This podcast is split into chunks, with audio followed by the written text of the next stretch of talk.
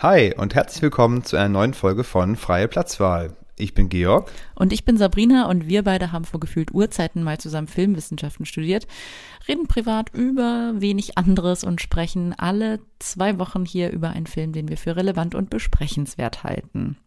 Heute geht es um White Noise.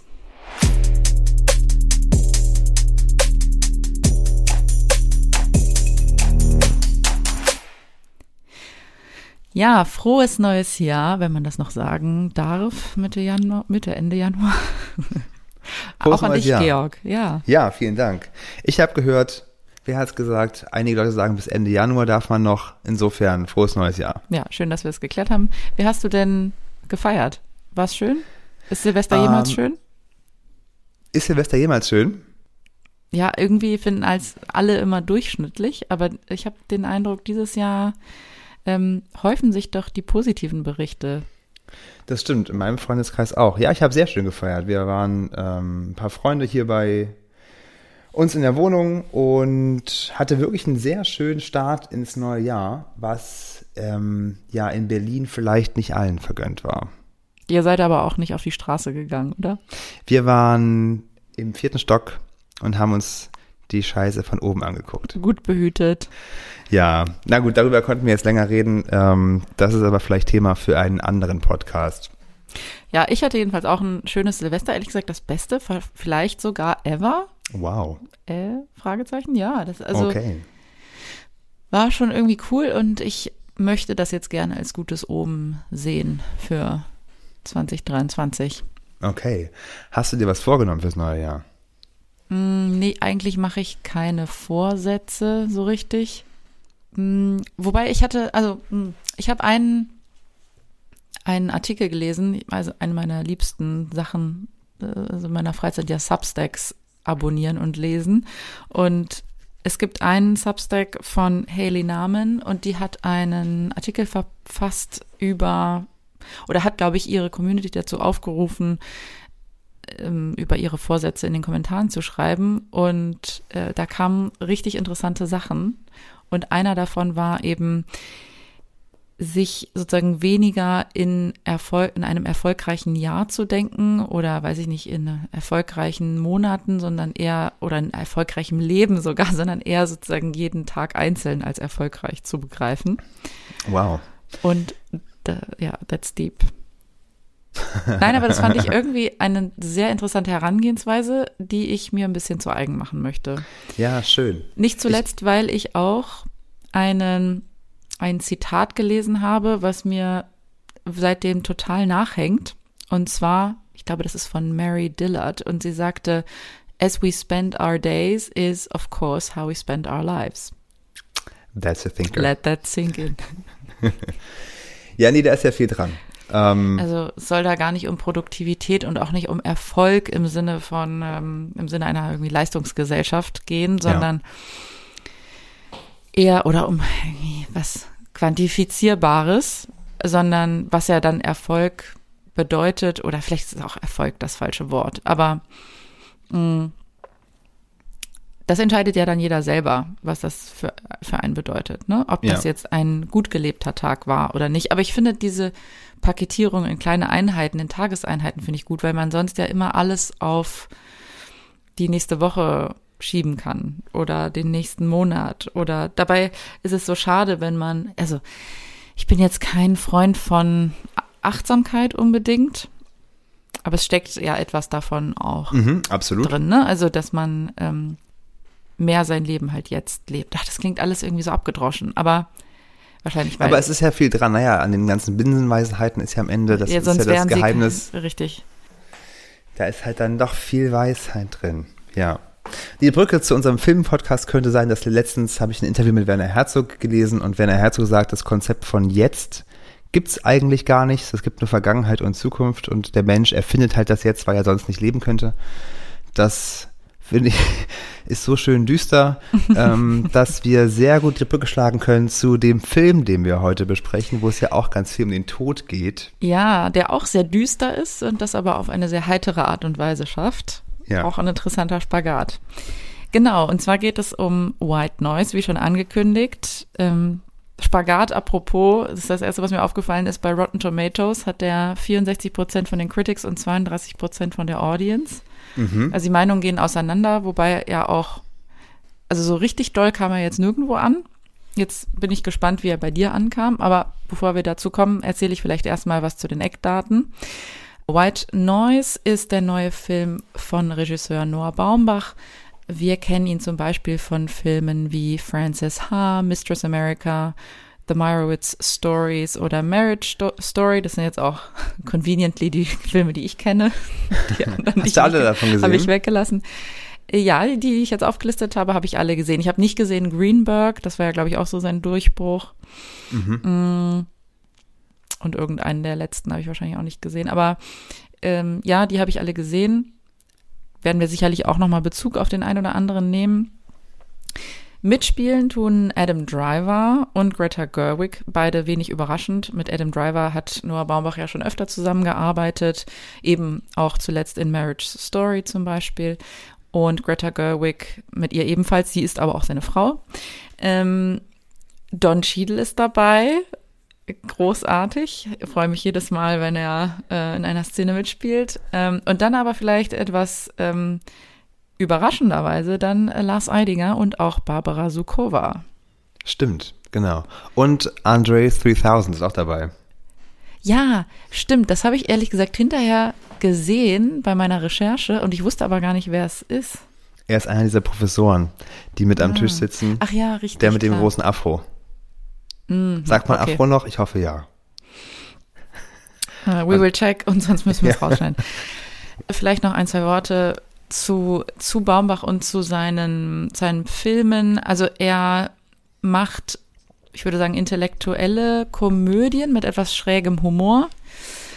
Die sind oft in New York beheimatet, also auch da, wo er herkommt. Und deswegen liegt eben auch der Vergleich mit jemandem wie zum Beispiel Woody Allen sehr nahe. Baumbach selbst hat auch erwähnt, dass Woody Allen ein offensichtlicher Einfluss war. Der größte popkulturelle Einfluss auf ihn.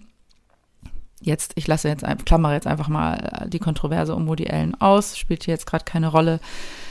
Und nehme das aber als Brücke, weil ich fand das ganz interessant. Also auch bei White Noise, den Film, um den es ja heute geht, habe ich mich direkt zum Start an Woody Allen erinnert gefühlt, also an seine Art, Filme zu machen, an seine Art, also an die Art, wie Dialoge sehr choreografiert sind, ähm, wie sie fast irgendwie ja auf eine Art aufgesagt werden, aber in einer, in einer jetzt nicht negativen Art und Weise.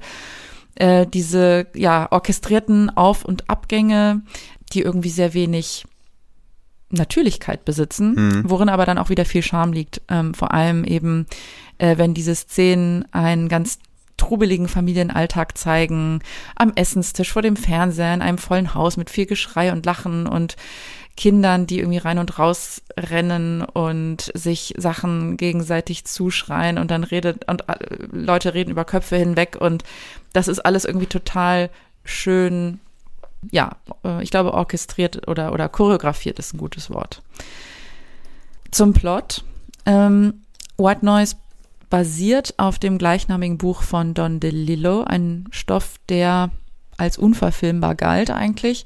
Ich habe das Buch nicht gelesen, muss ich gleich ähm, voranstellen. Hast du es gelesen?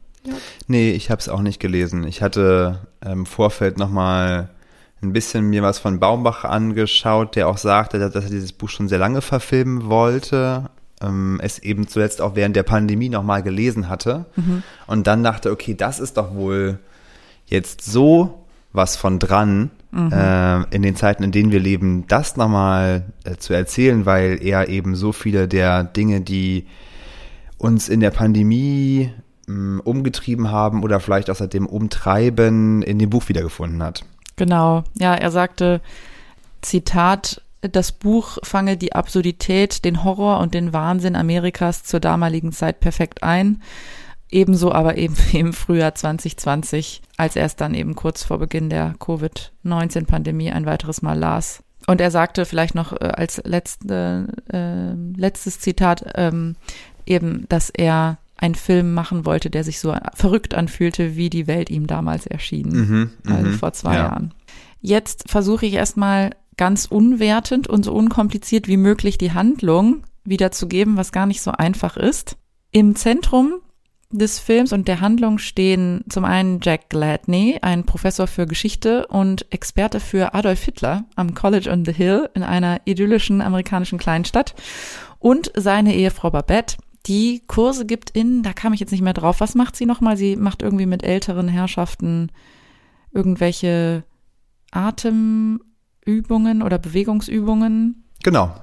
Ja. Beide sind mehrfach geschieden und bilden mit ihren vier Kindern eine Patchwork-Familie. Manche Kinder sind dann irgendwie aus vorherigen Ehen, irgendwie von ihm und von ihr. Eines haben sie gemeinsam. Das ist so das Setting, das ist, das ist die Familie, der wir dann folgen. Und dann ist der Film in drei Akte geteilt. Der erste Teil ist die Exposition. Da sieht man so ein bisschen die heile Welt, ihren Familienalltag, er, wie er zur Arbeit geht, sie, wie sie zur Arbeit geht. Dann ist der zweite Teil ähm, von White Noise der, der an das Genre Katastrophenfilm erinnert.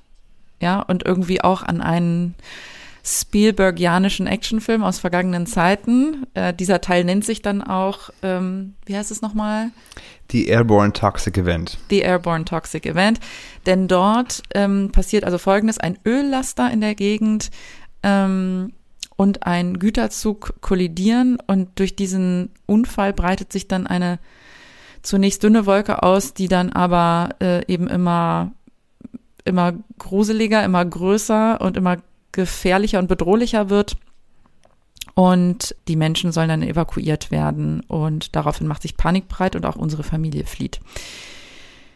Und der dritte Teil beginnt dann, wenn nach neun Tagen diese Gefahr vorüber ist und eigentlich der Alltag wieder eingekehrt ist. Und da fokussiert, fokussiert sich der Film auch wenn es halt auch schon vorher in den ersten Teilen immer wieder angedeutet wurde, aber da im dritten Teil ähm, liegt dann der Fokus auf der Beziehung zwischen Jack und Babette, vor allem ähm, auf ihrer Paranoia, auf ihrer Angst vor dem Tod.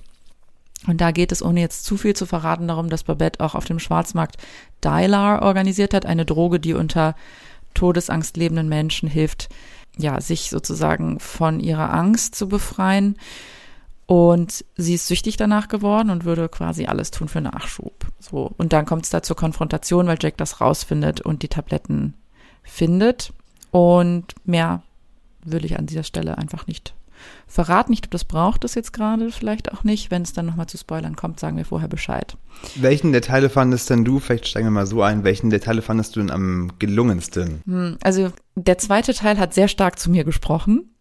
Einfach weil ich auch nochmal gemerkt habe, dass ich ein totaler Fan von Katastrophenfilmen bin. ich musste direkt an so Filme denken wie Dante's Peak, Twister oder The Day After Tomorrow.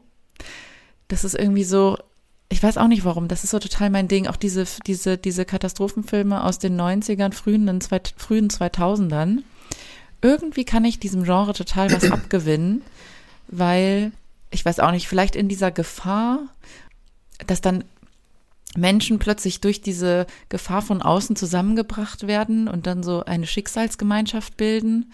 Und dass ich mich aber zu Hause auch ganz sicher fühlen kann vor meinem Fernseher. Das gibt mir mhm. ein gutes Gefühl, aber es ist, glaube ich, auch so ein Nostalgie-Ding. Also das ist jetzt weniger eine, sage ich mal, filmwissenschaftliche, fundierte Bewertung. Das war einfach so, eine, so ein ganz persönlicher Eindruck beim Filmgucken, dass ich gemerkt habe, dass mir das total Spaß macht.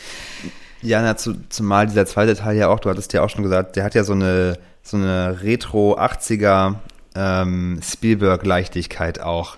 Genau. Äh, wie es dargestellt wird. Ich finde auch diese Shots toll, wie der Öllaster und der, der Zug dann so gegeneinander geschnitten werden. Ähm, das hat irgendwie, das hat irgendwie viel, viel Charme. Und dann gibt's diese Szene, dass sie mit dem Auto äh, evakuiert werden und dann mit dem Auto so eine, so eine, so eine, so eine Art Mini-Road-Movie eigentlich machen. Das hat ja. mich irgendwie einmal an so Go Trabi Go erinnert, also dieser ostdeutsche Film ähm, nach der Wende, wo mit dem Trabi durch die Gegend gefahren wurde und dass der Trabi so das, das eigentlich der, der fünfte Protagonist war.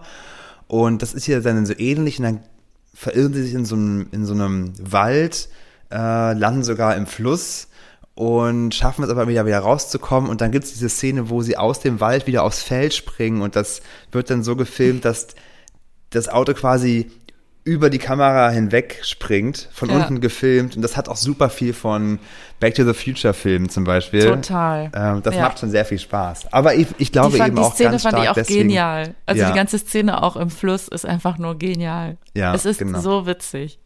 Und das ist irgendwie auch irgendwie Jugend. Also es hat schon diesen, du hast ja auch gesagt, Nostalgie-Effekt. Genau, das finde ich auch auf jeden Fall. Ja, ich fand den zweiten Teil auch gut. Ich fand den ersten Teil eigentlich am stärksten und den dritten, da finde ich, fällt es dann so ein bisschen ab. Da können wir ja ähm, vielleicht gleich nochmal drauf eingehen, warum es zumindest mir so geht. Was ich noch sagen will, oder vielleicht nochmal so ein bisschen einordnen. Insgesamt ist es ja ein Film, der, du hattest am Anfang gesagt, kam jetzt bei der Kritik nicht so gut weg. Es ist ein Film, der auf jeden Fall auch sehr viel sein will. Ne? Also er ist ein Film, der irgendwie Gesellschaftskritik ist, dann ist es irgendwie eine Satire, vielleicht auch eine Satire über Wissensgesellschaft, mh, weil in dem Film ja die ganze Zeit immer nur Leute durch die Gegend rennen, die irgendwas besser wissen. Also gerade diese Kinder, die sind ja alle Experten oder wollen Experten sein, tun so, als wären sie Experten. Und es ist ja ganz oft auch viel Noise, vielleicht auch nochmal Nebengedanke, was ist eigentlich, was meint eigentlich White Noise? Aber die ganze Zeit wird ja übereinander und auch nebeneinander hergeredet, ohne dass Leute überhaupt miteinander wirklich sprechen. Was ich irgendwie ja sehr zeitgemäß fand. Und das macht dieser erste Teil so ganz toll. Dann ist es ein Post-Covid-Film, also irgendeiner, der so pandemische Ängste vor Tod, vor Seuche behandelt. Am Ende geht es dann auch noch um die Frage von Religion und unserer Verbindung zum Tod und das irgendwie alles verpackt in so eine Noah Baumbach irgendwie auch zum Teil an Wes Anderson äh, erinnernde Leichtigkeit. Äh, und das ist ja irgendwie erstmal ziemlich, ziemlich high concept. Er hat ja auch, äh, vielleicht als kleine, kleiner Einwurf, er hat ja auch schon oft mit Wes Anderson zusammengearbeitet. Mhm. Genau, ich glaube Drehbuch für Fantastic Mr. Fox. Man merkt das ja auch. Diese Supermarktszene oder diese Supermarkt, Ah, das, der Supermarkt als wiederkehrendes Motiv, das gibt's in auch Fantastic Mr. Fox. Die Tanzszene, Übrigens auch ein Zitat, dieses, dieser Supermarkt, zumindest fühlte ich mich beim Gucken direkt an dieses Bild von Andreas Gurski erinnert, Hey, 99 Cents. Das war ich sicherlich auch. kein Zufall. ja, Also auch der, du sagtest schon, Konsumkritik, glaube ich. mhm, genau. Ja, viel zu entpacken. Aber ich höre schon raus, dir war das alles vielleicht zu viel in einem Film. Zu viel gewollt. Ich habe ihn tatsächlich, weil wir jetzt auch ja nach ein bisschen ehrlicherweise Pause aufnehmen, weil ich eine Woche lang im Grunde total flach lag, ähm, konnte ihn tatsächlich sogar zweimal angucken. Und beim ersten Gucken fand ich ihn so ein bisschen all over the place und hatte beim zweiten Mal gucken aber dann sehr viel Freude daran, die ganzen Dinge, wie du gerade sagst, zu entpacken und mir anzuschauen und zu überlegen, was macht denn für den Film vielleicht auch total relevant und finde ihn insgesamt dann nämlich doch sehr gelungen. Das wäre so mein, meine Gesamtwertung. Wie geht's denn dir? Also, was mir ja sowieso bei Noah Baumbachs Filmen sehr gut gefällt, und ich glaube, das wissen alle, die jetzt vielleicht schon mehrere Folgen von uns gehört haben, das ist das, was ich immer gut finde, dass der Fokus auf das Zwischenmenschliche, und es geht ja in Noah Baumbachs Filmen sehr viel um Familie. Manchmal ist es dann nicht die leibliche Familie, sondern vielleicht auch die, die Chosen Family, äh, wie jetzt zum Beispiel bei Francis H., wo es auch um Freundschaft geht. Aber es geht also oft um Zugehörigkeit, um Verbindung. Und das fand ich auch in diesem Film so schön, weil es ja bei allen Dingen, die dieser Film ist, Katastrophenfilm, Gesellschaftsstudie, Actionkomödie und diesen ganzen Themen, ähm, die ja vor allem auch in, der, in den 80er Jahren verhandelt, äh, oder, oder die vor allem in den 80er Jahren ja auch höchst relevant waren, wie diese Angst vor der unsichtbaren Gefahr äh, im Kalten Krieg und so dass das für mich aber vor allem auch ein Film über Ehe ist und über die Geschichte einer Familie, die ja irgendwie auf ihre eigene ganz bizarre Art und Weise total funktional ist und irgendwie auch sehr glaubwürdig. Mhm. Und deswegen finde ich auch den dritten Teil total spannend, weil es da, wo es sozusagen da ähm, reinzoomt auf diese beiden Figuren und wie die miteinander umgehen. Wenn man mal versucht auszublenden, dass die irgendwie verrückte Frisuren haben und so ein bisschen verrückte Sachen nebenher passieren, ähm, haben die irgendwie eine total gute Verbindung zueinander. Die haben irgendwie eine gewaltfreie äh, Kommunikation miteinander, die sind ehrlich miteinander, die unterstützen einander.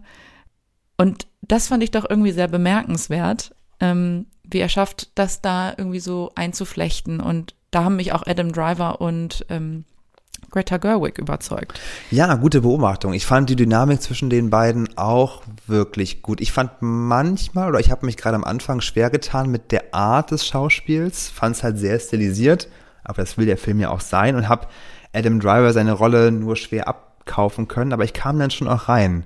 Okay, das heißt aber, wenn ich dich richtig verstehe, dann fandest du ja sogar den dritten Teil am stärksten. Ja, so weit würde ich nicht gehen. Also der, wie ich schon sagte, der Katastrophenfilmpart, der hat schon Special Place in my heart. Aber ich, ich wollte damit eigentlich nur sagen, dass ich den insgesamt doch auch gelungen fand, auch wenn er sich vielleicht verzettelt. Mm, aber irgendwie, der hat mich irgendwie auf eine Art mitgenommen, auch wenn er jetzt nicht flawless ist. Ja, genau. Und was man vielleicht auch noch erwähnen kann, ist, dass der wirklich ganz, ganz, ganz, ganz tolle Kostüme, ganz tolles Setdesign ähm, und auch Special Effects ähm, zu bieten hat. Ja, der war auch wahnsinnig teuer, der Film. Ich habe ja? jetzt das Budget nicht so ganz im Kopf, aber richtig viele Millionen sind da geflossen. Hm, kann man sie aber auch erklären, weil diese ganzen Supermarktaufbauten zum Beispiel, ja, äh, dieses ganze Set, äh, was dort aufgebaut wurde und dann am Ende dieser dieses Lied, äh, was am Ende noch läuft, äh, was auch wirklich ein echter Hit ist, richtiger Ohrwurm, ist auch auf jeden Fall schon auf meinen Playlist gelandet, ähm, von LCD Sound System, ja auch dafür aufgenommen. Das merkt man dem Film auch an, ja, auf jeden Fall. Also diese Liebe zum Detail und diese Quirkiness, die strahlt der Film auf jeden Fall auch. Ich würde auch sagen, verzettelt, so ein bisschen verzettelt ist schon ein gutes Wort mir war der dritte Teil halt so ein bisschen überladen mit diesem ganzen Religionsmotiv am Ende auch in dem Kloster, wo sie dann zu diesen deutschen Nonnen kommen, die gleichzeitig auch Krankenhaus sind. Ich finde, da zerfaserte es für mich so ein bisschen. Ähm, ich fand halt vor allem äh, den ersten Teil so wahnsinnig relevant oder so, so, so zeitgemäß. Ja, erzähl mal, wir haben über den ersten Teil eigentlich noch, glaube ich, am wenigsten gesprochen. Genau, ich fand daran so spannend, dass im ersten Teil, wo es ja im Grunde um dieses Kleinstadtleben geht, dieses heile Kleinstadtleben, dass da so viel drin steckt. Es gibt so mehrere Szenen, in denen Adam Driver und Greta Gerwig sich darüber unterhalten, wie eigentlich sie ihre Ehe oder ihr Leben beantworten oder bewerten.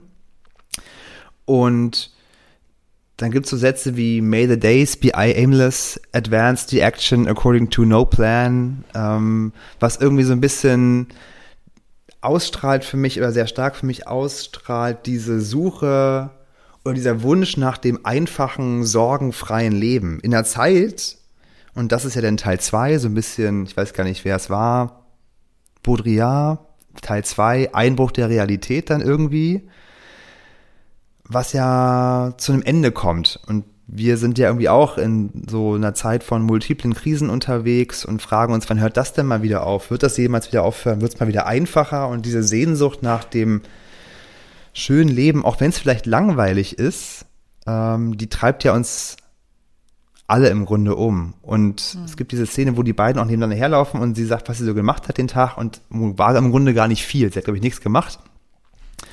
Und dann sagt er, sounds like a boring life. I hope it lasts forever. Hm. Und damit konnte ich total viel anfangen. Ähm, das war so ein Aspekt. Und der zweite ist, wie gesagt, so dieses, diese Dauerbeschallung der Medien, dieses Durcheinanderreden von allen, äh, diese Verbindung zu auch eigentlich Fake News, weil die ganze Zeit irgendwie Leute irgendwas sagen, ungeprüft, äh, irgendwelche Versatzstücke, die sie irgendwo gelesen haben, was nun ein Känguru kann und ob nun in einem Dromedar äh, Wasser im Höcker ist oder nicht. Das sind ja alles, das ist ja so eine Dauerbeschallung von Informationsbits die ganze Zeit. Mm. Und auch in Teil 2 dann, wo es um dieses Airborne Toxic Event geht, dann geht es ja eigentlich auch die ganze Zeit darum, dass, dass Jack vor allem als Familienvater ja erstmal dieses Event irgendwie auch leugnet und sagt, nee, nee, nee, mhm. das kommt nicht zu uns, das passiert nicht ähm, was für mich so eine Parallele zu vielleicht auch Klimaleugnern oder auch Corona-Leugnern ist. So irgendwie, nee, kann nicht sein, soll nicht sein, hat mit uns nichts zu tun, mm, ja, da hinten sieht man was, äh, wir essen hier erstmal weiter, gebt mir mal die Bohnen.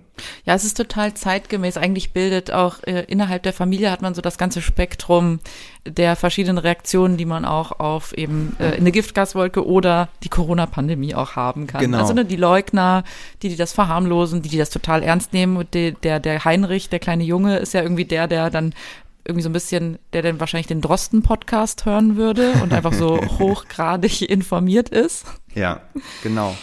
Aber auch mit Informationen, die ja auch immer nur aktuellster Stand sind. Also es Genau. gibt ja auch keine Zeit, das irgendwie wirklich nachzuprüfen. Ja, das fand ich auch super, wie äh, in den Medien immer wieder dieses, das, das Airborne Toxic Event ist ja erst am Ende ein Airborne Toxic Event. Es ist ja davor heißt es ja immer anders und es wird dann aber immer dramatischer, also im Namen. Genau, genau, genau. Ja, und ach, da steht wirklich total viel drin, ähm, habe ich dann festgestellt für mich. Insgesamt ja der ganze Film irgendwie auch eine Auseinandersetzung mit der gesellschaftlichen Angst vom Tod. Er ist ja dann, als sie tanken, eine Zeit lang draußen und offenbar hört er dann in diesem Camp dieser Strahlung oder was auch immer, diesen, diesen, diesem Giftgas, Nio- Niodin 2, irgendwie so ähnlich ausgesetzt und möglicherweise ist er natürlichen Gefahr ausgesetzt gewesen und wird nun sterben. Und entwickelt ja darüber irgendwie auch diesen Wunsch, irgendwie ein Medikament herzubekommen, um nicht sterben zu müssen. Ähm, und ist ja dann irgendwie auch deswegen auf der Suche nach diesem Dialer und das ist für mich wieder so eine Parallele zu dieser Frage nach Impfung, ja, nein gewesen. Und der Film erzählt so viel darüber und so viele verschiedene Positionen, ohne irgendwie zu sehr zu werten. Das fand ich eigentlich ganz nett. Also er versammelt so verschiedene Figuren, verschiedene Haltungen, die sich auch bei Figuren im Verlauf des Films ändern, ohne irgendwie zu sagen, das eine ist eine einfachere Wahrheit und das andere ist eine einfache Wahrheit. Ähm, irgendwie alles sehr, sehr, sehr nah an dem, was wir jetzt auch gerade erlebt haben in den letzten zweieinhalb Jahren. Auf eine Weise.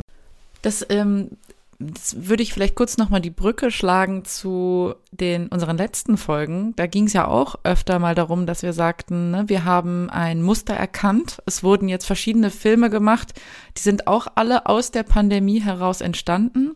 The Menu, Glass Onion, Triangle of Sadness, High Concept, Eat the Rich Filme. Mhm. Das war also ein Weg, den man einschlagen konnte, ähm, als ja, Verarbeitung der, der letzten zwei Jahre. Und hier finde ich halt interessant, sehen wir nochmal eine komplett andere Art, damit kreativ umzugehen. Aha, ja. Und aber so eine viel originellere und so etwas. Ja, wie gesagt, wir haben, wir haben schon gesagt, der, hat, der Film hat, hat vielleicht seine, seine Macken und seine Fehler und verzettelt sich, aber ich muss dann immer wieder, ich muss immer wieder darauf hinweisen, wie toll, wenn man sich etwas traut. Und ich finde, hier hat sich jemand etwas getraut. Ja, finde ich auch absolut. Okay, das waren ja eine ganze Menge an Themen, die da drin stecken. Bleibt vielleicht zum Abschluss der Filmbesprechung die mittlerweile alt, altbekannte, beliebte Frage, Sabrina, muss man White Noise gesehen haben? Ehrlich gesagt fällt es mir diesmal schwerer als alle anderen Male darauf, eine undifferenzierte Meinung zu finden äh, oder Antwort zu geben. Aber ich sage trotz allem nein. Keine weiteren Fragen. Auch ich würde sagen, man muss den Film nicht gesehen haben. Man kann mit ihm aber sehr viel Spaß haben. Das ist, finde ich, eine sehr gute Art, das auszudrücken. Ich habe noch ein paar Empfehlungen, die ich gerne los, äh, loswerden möchte. Okay, schieß los. Zum einen würde ich ähm, empfehlen wollen, ich habe über die Weihnachtstage, ich muss mal, oder ich kann noch mal nachreichen, wir können es in die Shownotes packen.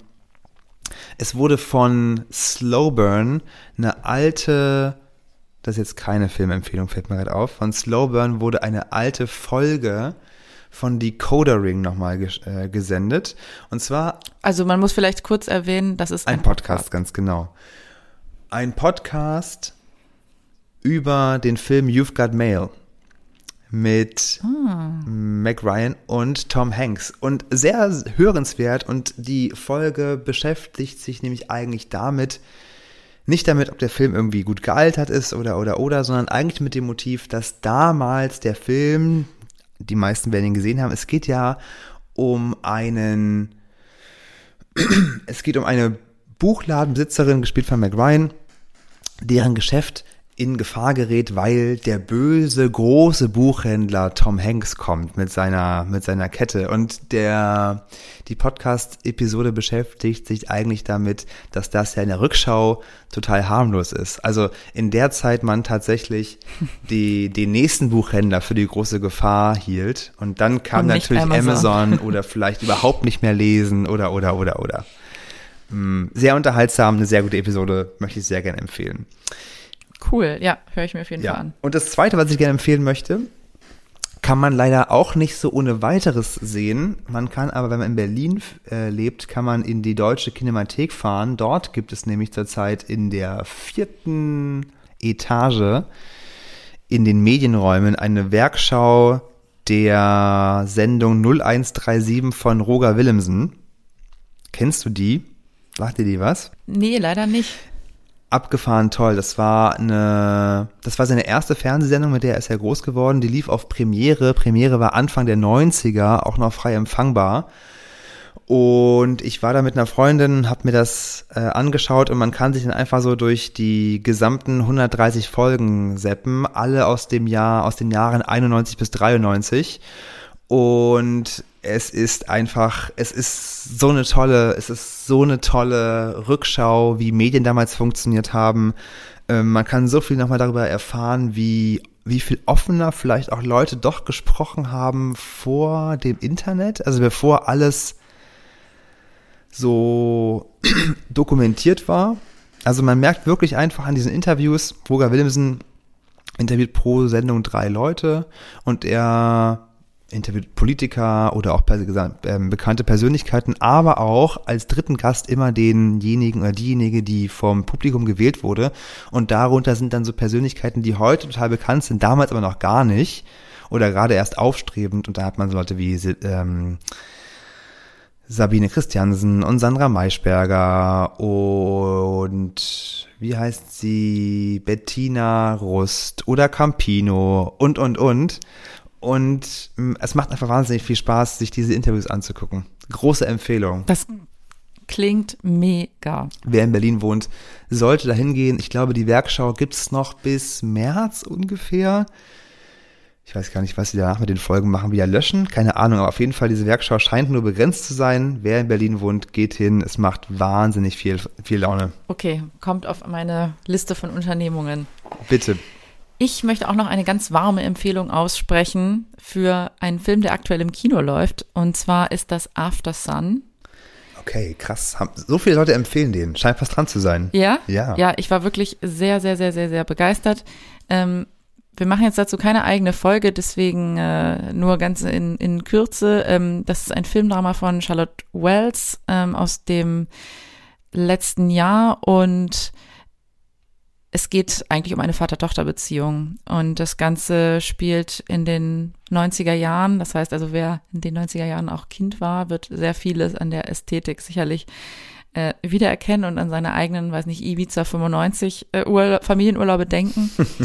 Vieles ist auch Camcorder so wahrscheinlich. Cam ja, es ist auch eine Camcorder-Ästhetik eingebaut, aber das ist ein ganz, ganz wirklich rührender, wunderschöner Film. Cool. Also wirklich ganz wunderbar. Und ich möchte auch ganz viel Werbung machen für das Kino, in dem ich war. Und zwar im Filmrauschpalast. Oh. Habe ich mir den Film angeschaut.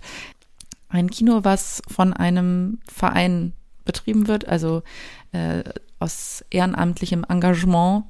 Äh, und das ist ein ganz, ganz schöner Ort. Man kann danach auch total nett da einkehren in der Kulturfabrik, ähm, in, der, in der Bar vorne und äh, ist alles gerade ganz äh, neu renoviert worden. Ach cool. Hatten die eine Weile auch zugemacht deswegen? Die hatten deswegen auch eine Weile ja zu. Ich nehme an, dass sie es vielleicht auch äh, von Corona-Geldern gemacht haben in der Zeit. Ähm, es gibt jetzt endlich bequeme Sessel, also richtig bequeme, geile Sessel, in denen man sich so zurücklehnen kann. Und ja, einfach ein total netter Ort und sehr unterstützenswert. So, und jetzt bleibt noch eine Frage, nämlich, was ist dein Filmsnack, Georg? Ich weiß, du hast einen mitgebracht. ähm, ich habe einen mitgebracht. Ich möchte ihn aber ein bisschen anders beantworten. Und zwar das wäre meine dritte Empfehlung. Mexikanisches Essen. Wie geil ist mexikanisches Essen bitte? Okay. Ich habe, glaube ich, total. Very unspecific. Ja, super unspecific, aber es gibt in Prenzlauer Berg nämlich, weiß, vielleicht kennst du den Laden, das wäre die Empfehlung, es gibt einen Laden, der heißt Chili und Paprika. Nee, das ist ein ganz nicht. kleiner mexikanischer Supermarkt. Ist wirklich nur so eine, wie sagt man, ähm, Hole in the Wall, also wirklich super klein im Grunde. Das ist Greifswalder Straße, Ecke Danziger Straße, also eine Ecke, wo sonst nicht viel los ist, gegenüber vom Thälmann Park. Und die haben dort auch eben frische Tortillas aus dem Kühlschrank. Ähm, und die haben dort eine große Range an Mezcal und Tequila und wirklich diese, wie heißen diese Frijoles? Mm, die geilen Ähm, Bohnen. Die geilen Bohnen, ähm, total geil. Und daraus kann man halt auch total einfach irgendwie Filmsnacks zaubern oder machen. Und ähm, der Filmsnack, der mir jetzt einfällt, ist, ähm, kennst du diese Cheetos, diese scharfen Cheetos, diese super roten mit so einem, ist es ein Tiger oder ein Leopard vorne drauf? Hm, ich glaube nicht. Ey, die sind so geil. Die machen die Hände aber so spicy, dass man danach eigentlich gar nicht mehr seine Hände irgendwie, äh, also man darf sie dann auf gar keinen Fall irgendwo hinfassen mit den Händen. Keine Kontaktlinsen rausnehmen. Keine Kontaktlinsen rausnehmen. Beste, wirklich, so geil. Die sind so ganz rot und auch ziemlich klein. Cheetos, Chili Cheetos würde ich wahrscheinlich sagen. Sind auch nicht immer da, sind manchmal ausverkauft, aber die bekommt man meines Wissens in Berlin nämlich auch nur da, beziehungsweise ist es der einzige Laden, den ich kenne, wo es die gibt. Es gibt mittlerweile noch einen zweiten Okay. und zwar Wo ist der? da an der beim Pfefferberg. Ah. Wie heißt das Markthalle Pfefferberg? Ähm, heißt es Markthalle? Auf jeden Fall Pfefferberg. Aber wo da genau? Naja, also Am Sinnefelder. in, sozusagen auf Straßenniveau, weil also nicht, wenn du Mhm. hochgehst, oben ist ja dann das King und Ja. die Schankhalle und so und das Café ähm, Frank Café, das meine ich nicht, sondern unten Mhm. Da ist diese Markthalle, da hast du ja auch verschiedene Restaurants, die, glaube ich, alle mexikanisch sind. Da gibt's auf jeden Fall Tacos und so, wobei es gibt, glaube ich, Mhm. Stimmt, auch. stimmt, genau. Und da gibt es aber auch einen Laden ähm, mit mexikanischen Lebensmitteln. Ah, stimmt. und da könntest du auch recht. mal gucken. Ähm, ist Ja. vielleicht noch ein bisschen, nä- wobei, nee, näher dran ist es bei dir. Ist ungefähr gleich, doch, doch. Böte sich auch auf dem Weg zur Arbeit. Ja, geil. Auf jeden Fall Cheetos. Das ist der, das ist Okay. der Tipp, das ist der Okay, Snack und äh. Ich sag's dir, du wirst sie lieben. Na gut, dann war das eine schöne Folge, finde ich, zum Start des neuen Jahres. Hat Spaß gemacht. Genau. Hast Wir gemacht. hoffen euch auch. Bitte, wie immer, schreibt uns sehr gerne eure Wünsche, Meinungen, Anregungen, Kommentare an freiplatz2podcast at gmail.com und wir freuen uns auf die nächste Folge. Bis in zwei Wochen. Macht's gut. Ciao.